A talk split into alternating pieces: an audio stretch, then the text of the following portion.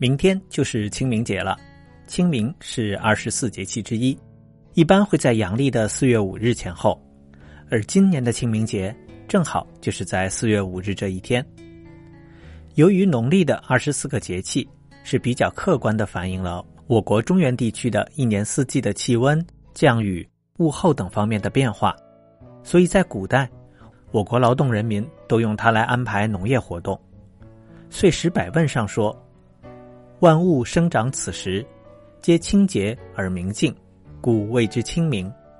清明一到，气温升高，雨量增多，正是耕种的大好时节，大地上呈现出一派生机勃勃的景象。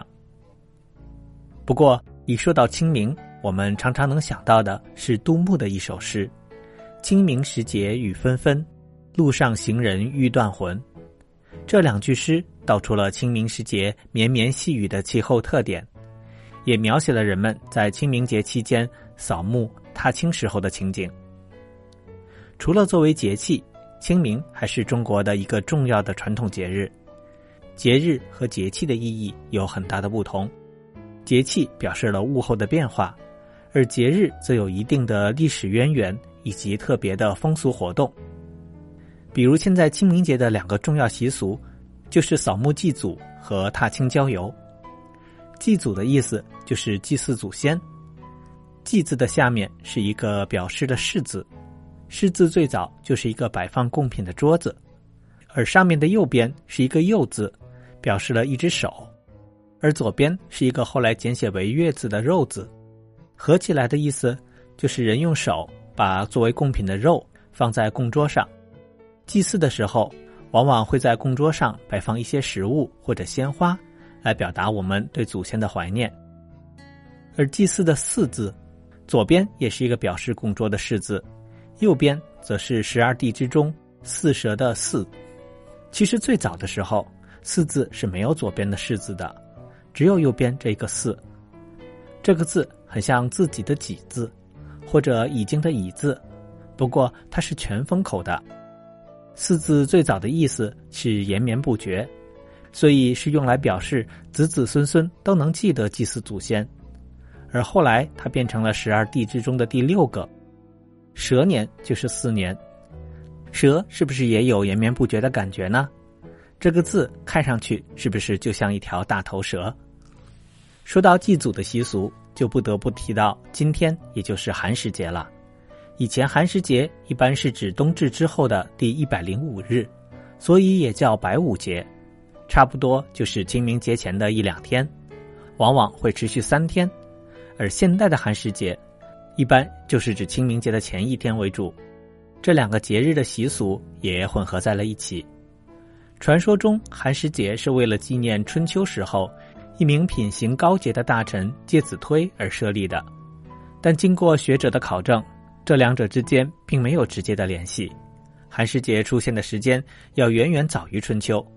当时人们用木头钻火，而不同的季节人们要用不同的树木，所以随着季节改变，就要更换新的火种，称为改火。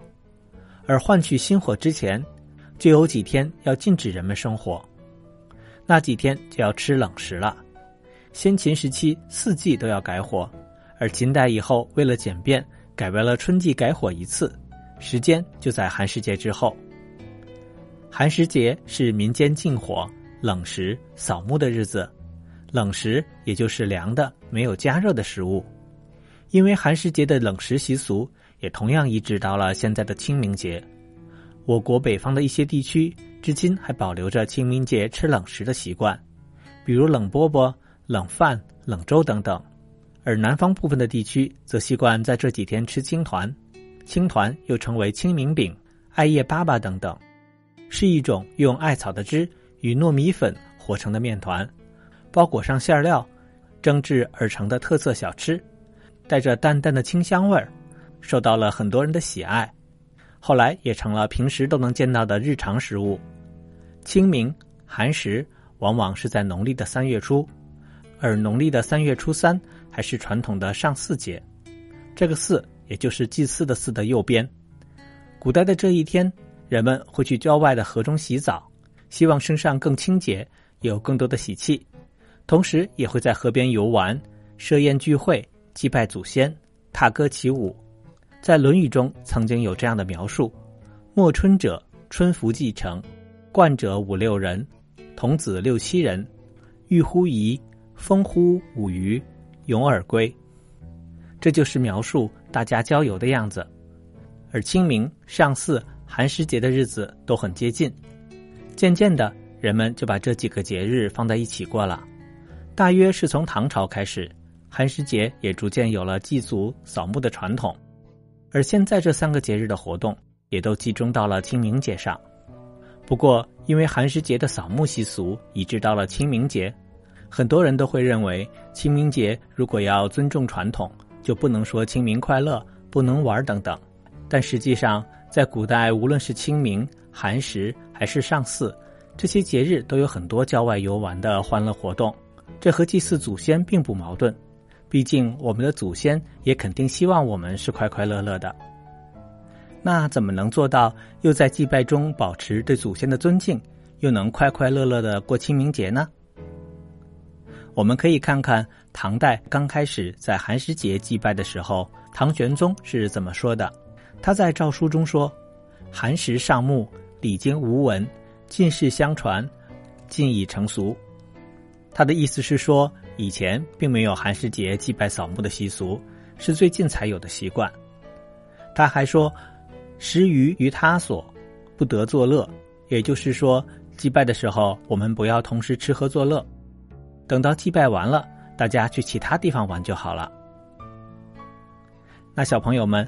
在这个清明假期中，你是怎么过的呢？